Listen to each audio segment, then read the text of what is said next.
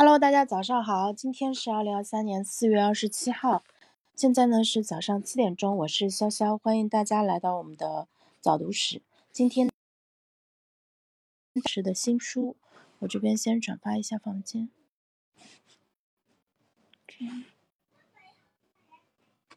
好的，嗯，那我现在在读这本书的话，目前读到了文本细读，之前看到哪里了？啊，昨天呢，我们读到了对话，也就是社会意向性和心理理论。然后，嗯，接下来的话，我们来读一下文本。在第二章当中啊，我们谈到阅读的文本可以分为不同的层次，由小到大呢，依次是字词、句子与段落、篇章。最小的层次是字词，接着是句子与段落层次。在理解字词之后呢，他们会开始尝试在头脑中构建相应的情境模型。主人公在什么时候对谁做了什么？最高的层次呢是篇章，一个又一个小的情境模型汇总成一个整体的阅读印象。这个章节或者这本书究竟说了什么？在第三章当中，我们将人类的文本分为信息、叙事与美感三类。对于不同类型的文本来说，在不同的文本层次上，对话有不同的侧重点，如表四杠一所示。那四杠一呢？文本细读的重点，呃，信息型，在字词层面是概念与术语，呃，在句子与段落这个层面呢是主题句与论述结构，在篇章，呃，这个层次的话是观点与理论模型。那叙事型它分别是。人物及其时间线、事件与冲突以及叙事结构。美感型的话，它分别是新意词汇、金句与修辞、意象与形象。在阅读信息型文本，如大众科普、学术专著等，呃，字词级别重点在于核查作者讨论的术语或者概念；句子与段落级别呢，重点放在句子的。作者的主题句与论论证结构，在篇章级别呢，重点是理解作者提出的观点或者理论模型。阅读叙事型文本，比如说像小说或传记等，字词级别重点在于核查作者提到的人物以及这些人物的时间线。在句子与段落级别呢，重点放在做了何事。与他人产生了什么样的冲突？而在篇章级别啊，重点是理解作者的叙事结构，想表达的是爱还是战争。阅读美感型文本，如诗歌等，字词级别呢，重点细读作者使用了哪些新意词汇。每位作家都有自己的用词习惯，有些作品令你印象深刻，常常是因为作家使用了一些新意词汇。什么是新意词汇？这是我提出的概念，用于形容某位作家首次发明的词汇，或者创造性的使用某种熟词的语言现象。比如，鲁迅在创作者善用明清白话和日语元素，而张爱玲则将英文和上海话融入作品。在句子与段落级别呢，重点看作者的金句与修辞。一位伟大的作家笔下常有传颂千古的金句与独特的修辞手法。在篇章级别，重点是理解作者创作的独特的意象或形象。意象侧重于文学美感，形象呢侧重于视觉美感。那下面呢，杨老师讲到了文本细读的具体技法。一千个读者眼中就会有一千个哈姆雷特，不同的读者对于同样的文本有不同的理解。其中有一些影颇具影响力的读者，会深深的影响我们对某个文本、某位作家的认知。朱熹对《论语》的解读盛行千年，柏拉图对苏格拉底的解读流传千古。这里就是杨老师用到了对称啊。那这些解读文本的重要文本，同样构成文本细读的一环。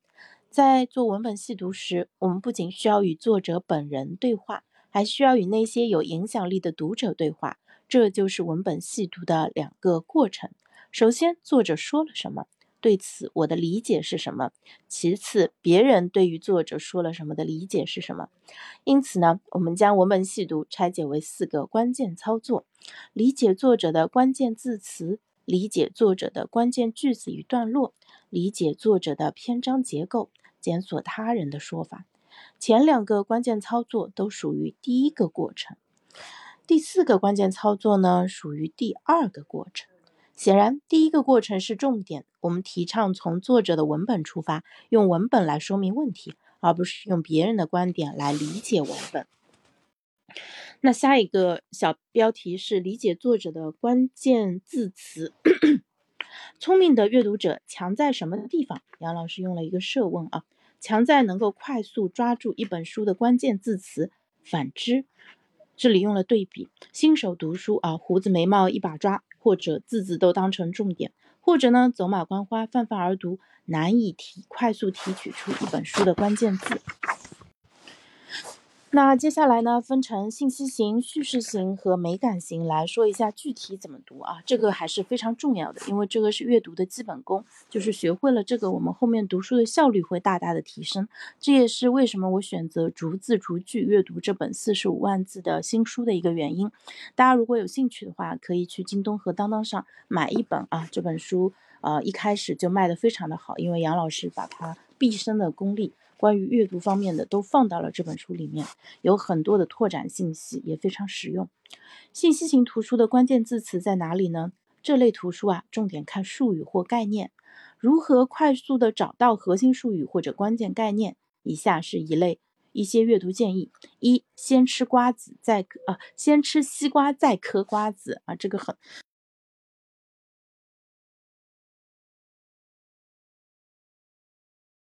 权重大小高低之分，多数时候啊，一本书权重最大的概念体现在书名，比如《超越智商》，智力是什么？显然是讨论智商的书，而古典风格和风格感觉显然呢是讨论风格的书。但是有的时候啊，书名会误导读者。禅与摩托车维修艺术谈的不是机车维修，而是心灵成长。我想吃一个小孩，谈的不是犯罪，而是如何让孩子适应真实世界的著名儿童绘本。第二，重视术语表和参考文献。如何获得信息型图书的关键字词？答案是关注常常被人忽视的术语表与参考文献。在文本细读时，即使是术语表、参考文献这些边角料，也不要放过。三，核查文。原文与原始出处，不少术语或者概念来自英语世界，由于翻译的缘故，丢失了部分的信息，因此需要核查英文原文。一些看似很有道理的术语或概念，一旦查阅原始出处后，发现其实并不存在，那么以其命名的书显然并不可取。在个人成长领域，常有人写费曼学习法、学习金字塔这些概念，并且用其当做书名，但这些概念没有严谨的出处。第四，理解术语或者概念的边界。每个术语或概念都有其内涵和外延。像心理学、社会学等领域的概念呢，有一个特点。用词和日常词汇表面看似一样，但实际含义不同。有人滥用认知心理学领域的认知，将其视作求解人生解题的妙方，以致市面上泛滥各种认知升级的书籍和文章。有人呢，滥用儿童心理学领域的敏感期，将其看成育儿关键，用该词命名的众多育儿畅销书，引发了家长无端的焦虑。第五，跨界不等于融通。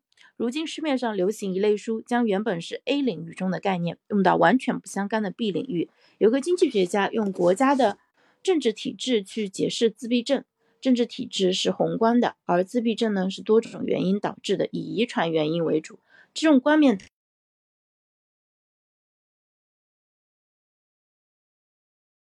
大战秦琼。那有同学曾问我。怎么从认知科学角度来读《易经》？我的答案是在不精通认知科学与《易经》之前，不要牵强附会啊！这个提问我好像在现场看到过，是在群里面有个朋友问的。在任何一个领域，大领域，至少工作多年以后才建议谈融通。一上来就谈融通的，不是骗子就是文盲。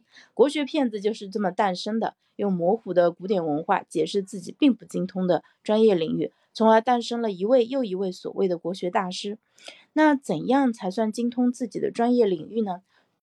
设问啊，整个领域的高手你都认识，对方也认识你，与平均水平至少至少拉开两个标准差啊。那大家可能会有疑问，两个标准差是什么啊？杨老师接着讲，举个例子，怎么才算精通中国古典文化？最基础的一条就是不需要借助任何工具书，能读懂诸子百家。四书五经能用文言。不同学术体系的对照，否则都是妄人狂妄的妄啊。那下一个呢，讲到了叙事型。在细读叙事型图书时，在字词的层面要着重去理解主人公。你可以学习伟大的编剧，尝试对人物做心理画像。哎，这个是一个可能对于普通人来说比较陌生的概念啊，心理画像。曾经有一个采访者问美国著名的演员李马文：“你演了三十年的坏蛋，总是扮演坏人，一定非常可怕吧？”马文笑着说：“我，我从来没有演过坏人，我演的是那些极度……”哦，我演的是那些挣扎度日的人，他们是在尽其所能来将就生活给予他们的东西。其他人可能会认为他们是坏人，但他们不是。可见，好的编剧和演员对人物的理解从来不是脸谱化的。好的作品能反映出人性啊，原因正在于此。在这些作品中，没有简单粗暴的好人或坏人，每个人物都有丰富的性格特征。探索人物性格，东西方都有悠久的历史。这里插一句题外话啊，有些演员他会自己给呃角色写人物小传啊，这个其实也是一个对他进行心理刻画像的一个方式，进行更加深刻的一个描摹。好，在中国三国时期呢，刘绍这个字应该是昭吧，刘昭，嗯，不不认识的字读半边啊。刘昭在人物志当中对人物的剖析，开了性格描写的先河，毫不夸张的讲。人物志直到今天都是很难被超越的经典。那古代的先贤如何描述人物的性格呢？在刘昭之前，中国哲学家们的普遍做法是直接将人的性格类型分成金木水火土五种，将人的表征、外貌等，也可以称之为人格的物质基础或者生理基础混同于人格。而刘昭呢，将人的表征分为金木水火土五行，并且在此在此基础上，结合人的八种本能，或者用更科学的心理学术语来说，八种测量人格的关联效度指标：聪、思、明、慈、节、守、公、夺，继而将人划分为强毅之人、柔顺之人、雄悍之人、巨盛之人、灵凯之人、辩驳之人、朴宏宏朴之人、捐介之人、修动之人、沉静之人、朴禄之人。涛绝之人，同样，西方也有个开性格描写先河的人，就里就是亚里士多德的得意门生狄奥弗拉斯图。他归纳出三十种人物性格特类型，包括吝啬鬼、无耻之徒、不合时宜者、疑神疑鬼的人、胆小鬼、傲慢自大者，并且对某一种性格做了做了原型描述素描，对做。素描是一个专挑错误时机的能手，他会向一个忙得脚不沾地的人大倒苦水。审判已经结束，他却站出来举证。被邀请参加婚礼，他会大声的抱怨女人，破坏掉所有人的心情。假如你刚把东西卖出去，他就会出更好的、更高的价钱。可惜为时已晚。对于叙事性文本中的人物，我们不要只是记住一个人名，更要理解人名背后那个活生生的人。包括他的性格、家庭关系和生活背景。美感型，在读美感型文本时，在字词的层面要重点留心作者的新意词汇。正如史蒂芬·平克所说：“伟大的作家酷爱阅读，他们掌握了一份由海量的字词、成语构造、比喻和修辞技巧构成的清单，以及对他们之间如何配合、如何冲突的悟性。”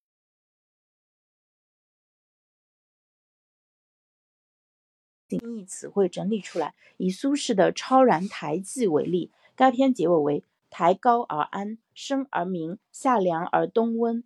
雨雪之朝，风雨之夕，雨未尝不在，客未尝不从。呃，携园书，取池鱼，酿数酒，轮托数而食之，曰乐哉游乎！”这一段啊，出现了很多的新义词汇，如。呃，夏凉冬温，雨雪之朝，风月之夕，携园书，取池鱼。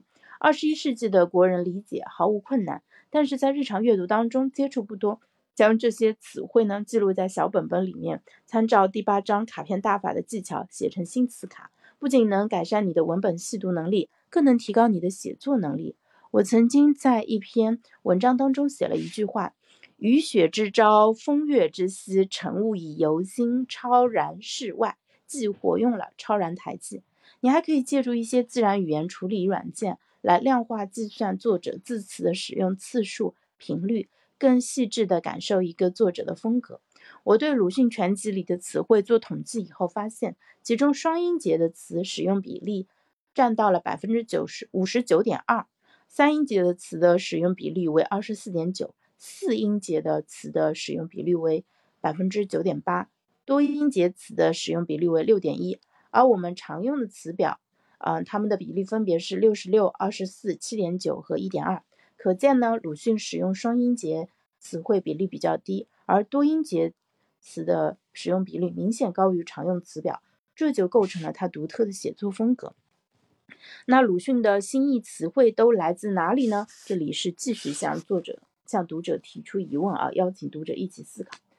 第一类呢是书面语，凭借深厚的文学功底，他从传统书面语当中找到一些非常好的词汇，比如故事新编，借用古代的神话。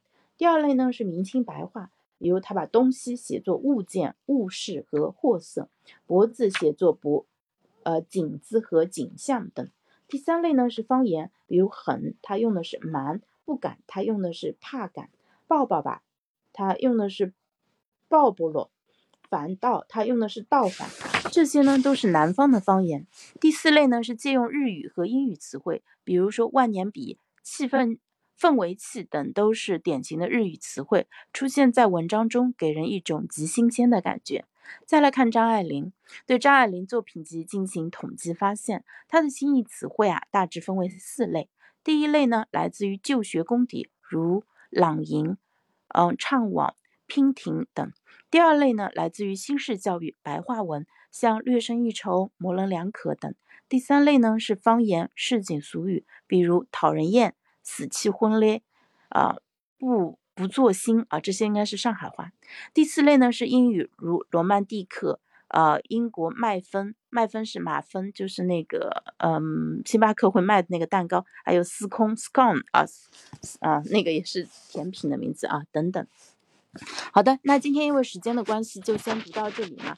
呃，大家如果对杨老师的这本新书感兴趣的话，可以每天早上七点钟来听我阅读。非常感谢子韵的陪伴啊，然后，嗯，我们今天有事情就提前结束了。这本书的话，在当当和京东上都可以看到，大家可以去豆瓣上看一下啊，其他读过这本书的人对它的评价。这本书是四月份出版的啊，所以如果你现在开始读的话，你应该是中国最早接触到这批书的人。给大家发一张图。哎，评论区发图的功能，哦，是这里。等一下啊，对，大家可以在评论区看到我发的这张图片啊，非常有趣的啊一本书，也是今年读过的最好的一本。那非常感谢大家的一个支持，今天就先到这里，明天再见，拜拜。